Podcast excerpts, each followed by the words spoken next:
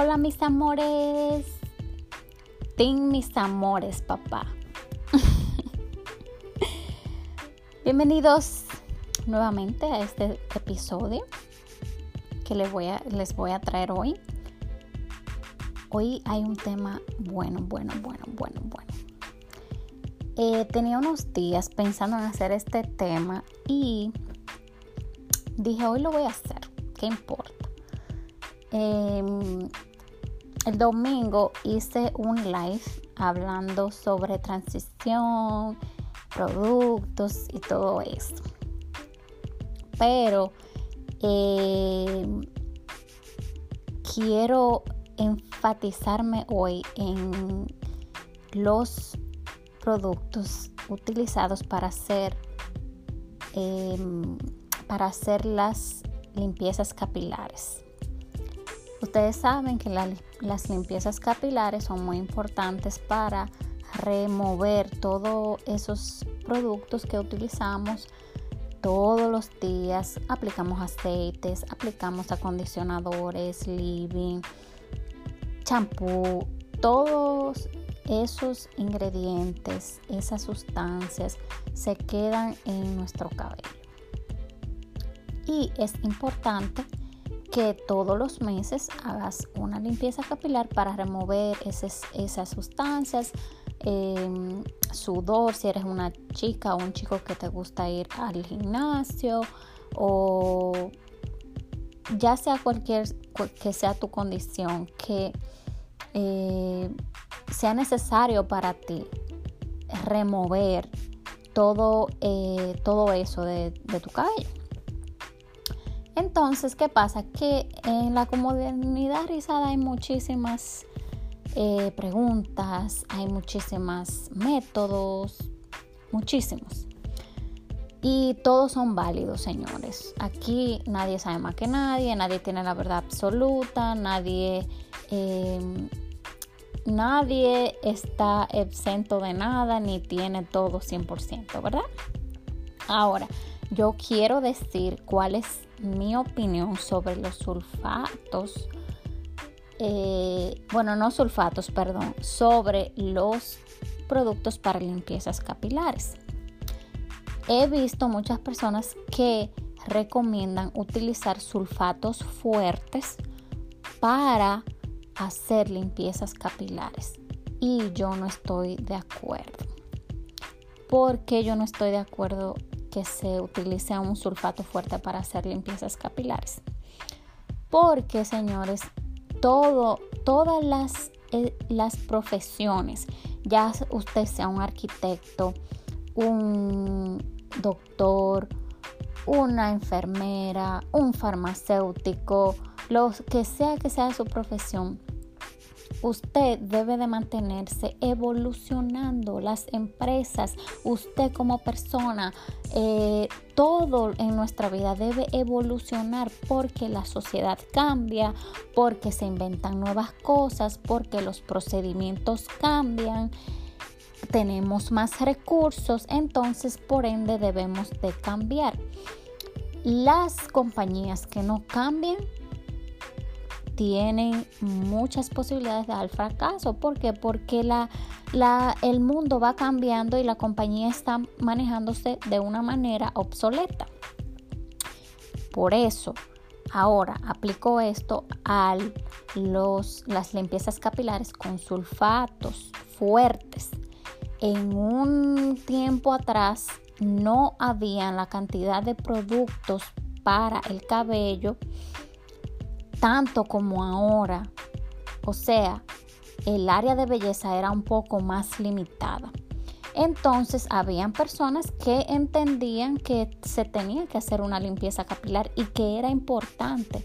Por ende, la única forma que tenían era la de utilizar un sulfato fuerte que en ese momento era el único ingrediente o el único eh, producto de belleza que se asimilaba a una purificación, ¿ok?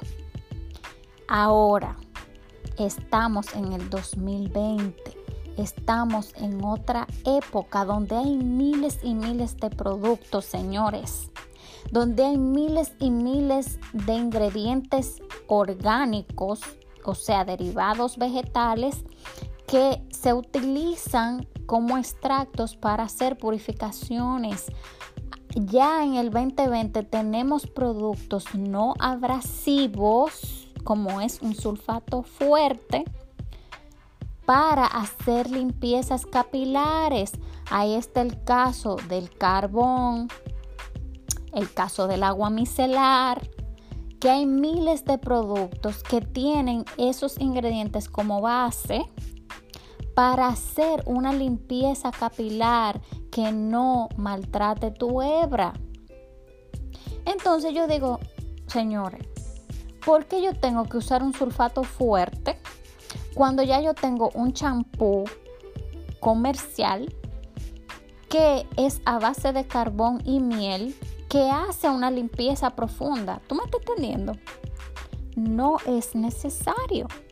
Por eso yo no estoy de acuerdo que se use un sulfato fuerte para maltratar esa hebra que tú tanto has cuidado de tu cabello. ¿Entiendes?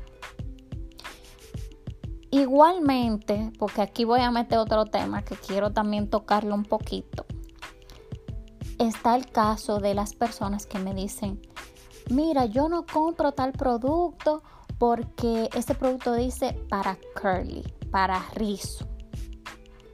Señores, no hay un producto en el mundo que tenga un ingrediente que sea específicamente para pelo rizo o para pelo, eh, como le decimos, eh, un pelo 2A, un pelo lacio.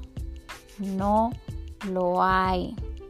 Ahora sí hay productos de belleza que son orientados a cabellos rizados y son orientados para chicas que se pasan calor o usan colores pero champú y acondicionadores, compre fórmulas, los etiquetados que dicen rizado o color simplemente son etiquetados de mercadeo, de marketing para llamar la atención de ese cliente, pero no significa que usted, porque usted no tenga un color, si la fórmula es buena, y ese producto es orientado y dice afuera color, pero su fórmula es basada en proteínas, usted puede utilizarlo porque si su pelo necesita proteína, aunque usted no tenga un color, le sirve. ¿Está entendiendo? Si usted no es rizada y usted se pasa calor y va al salón y se da y se jale su moño, como digo yo, y usted va a un sitio y dice una línea para pelo rizo, usted puede comprar el champú y el acondicionador, la fórmula, porque los productos para pelo rizo incluso hasta son más limpias, las fórmulas son, son más limpias que los productos que no son para, que dicen en su etiqueta pelo rizado. Ahora, no te vas a comprar si te pasas calor, te, pasas el blower, no te vas a comprar una gel, no te vas a comprar una jalea, no, ¿entiendes? ¿Por qué? Porque tú, ese producto no está orientado para ti. Entonces, esa es una diferencia que debemos comenzar a aprenderla porque el mercadeo va, nos limita nos limita. Y cuando las personas se educan en cosas así, entonces tienen más opciones, pueden conseguir productos mejores, menos abrasivos. Señores, a mí me encantaría yo que ustedes entendieran tantos conceptos que las personas no entienden y nos perjudican como como consumidores, como personas que estamos viviendo eh, con, una, con un concepto. Y está bien. Por eso yo quise hacerle este podcast para que explicarle algunas de las ideas y de, lo, y de las cosas que yo, que, que yo creo. No tengo la verdad absoluta, no es que estoy correctamente al 100%, pero sí es mi teoría. Es mi teoría y la defiendo. Un besote, los quiero. Bye.